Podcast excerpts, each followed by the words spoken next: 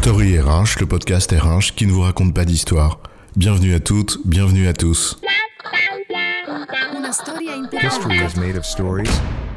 Cet épisode est le troisième d'une série de podcasts qui porte sur les réflexions que la série Severance nous inspire. On ne va pas vous refaire le pitch de la série Severance. Ici, vous le trouverez dans le premier épisode de cette mini-série. Dans cet épisode, on va vous parler de contrôle.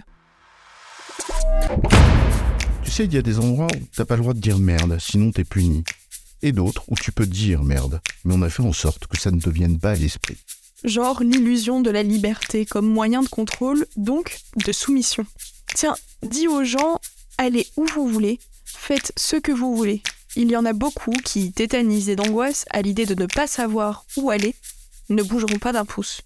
Mais leur un patron une patronne good looking, genre cool, sympa, proche des gens, qui leur trace un chemin. Et hop, le gourou ou la gouette est né. Au cœur de tout ça, le contrôle des gens. Alors, Severance et le contrôle, c'est quoi l'histoire? Dans Severance, les employés de Lemon Industries sont libres d'entrer et de sortir de l'entreprise sans qu'aucune contrainte de type enfermement physique ne vienne les retenir. En l'occurrence, c'est tout le bénéfice, si j'ose dire, de la dissociation. Deux consciences, mais séparées.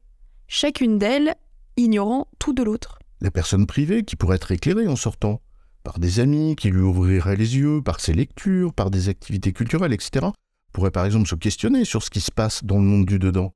Elle pourrait prendre de la distance, se demander ce qu'est sa liberté, ce qu'est le sens de la vie. Le rôle qui occupe son travail, le sens de son travail, etc. Genre un peu le confinement durant lequel les gens ont gambergé. C'est paradoxal, non? Enfermés, ils se sont ouverts. Les murs ont favorisé l'introspection.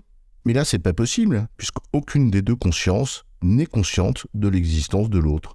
Pas de contre-information pour utiliser les mots de Deleuze, pas de contre-pouvoir, personne pour t'ouvrir les yeux. Alors ils restent.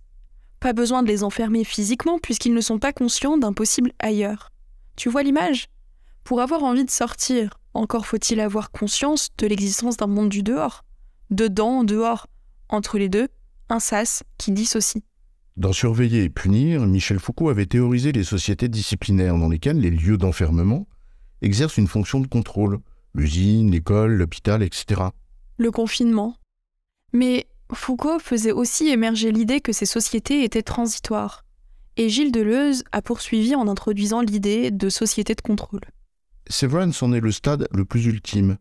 Dans une conférence à la Fondation Fénis, en 1987, sur l'acte de création, Deleuze affirme que la société de contrôle repose sur l'information.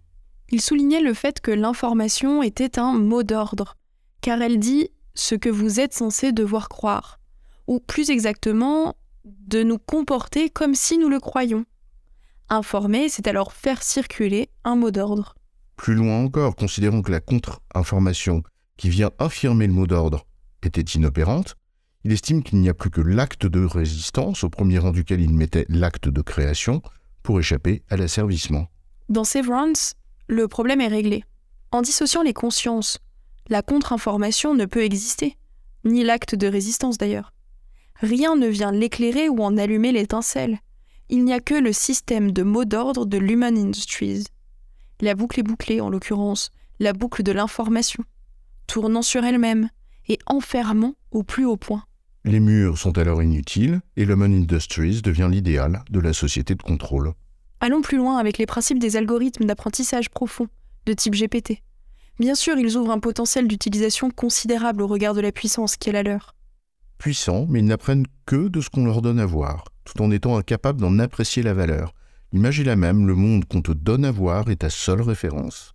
Mais si notre désir de confort et de bien-être, avec le lot de paresse qui va avec, venait dans la pratique à ce que nous remplacions les moteurs de recherche traditionnels comme Google par des robots conversationnels de type ChatGPT, que se passerait-il? L'hypothèse est probable, mais c'est un autre sujet. Le robot deviendrait alors la norme d'utilisation parce que c'est encore plus simple. L'algorithme générateur des mots d'ordre, aucune contre-information, tu ne connais même pas ses sources.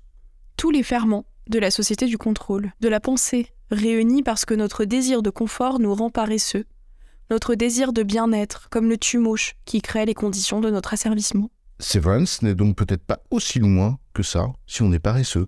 Comme quoi apprendre demande toujours des efforts, et il reste heureusement l'acte de résistance de Deleuze, la création, ce qui remet en cause l'algorithme, ce que lui ne peut pas faire. En résumé, pour que l'information ne soit pas le levier inéluctable du contrôle des personnes, et donc de leur asservissement, il faut développer la culture, l'exigence du questionnement et de l'esprit critique, pour nourrir la possibilité d'une contre-information. Cela ne se fait jamais sans effort. J'ai bon, chef? Oui, tu as bon, mais on va pas en faire toute une histoire. Story RH, le podcast RH qui ne vous raconte pas d'histoire. Retrouvez tous les épisodes sur storyrh.fr.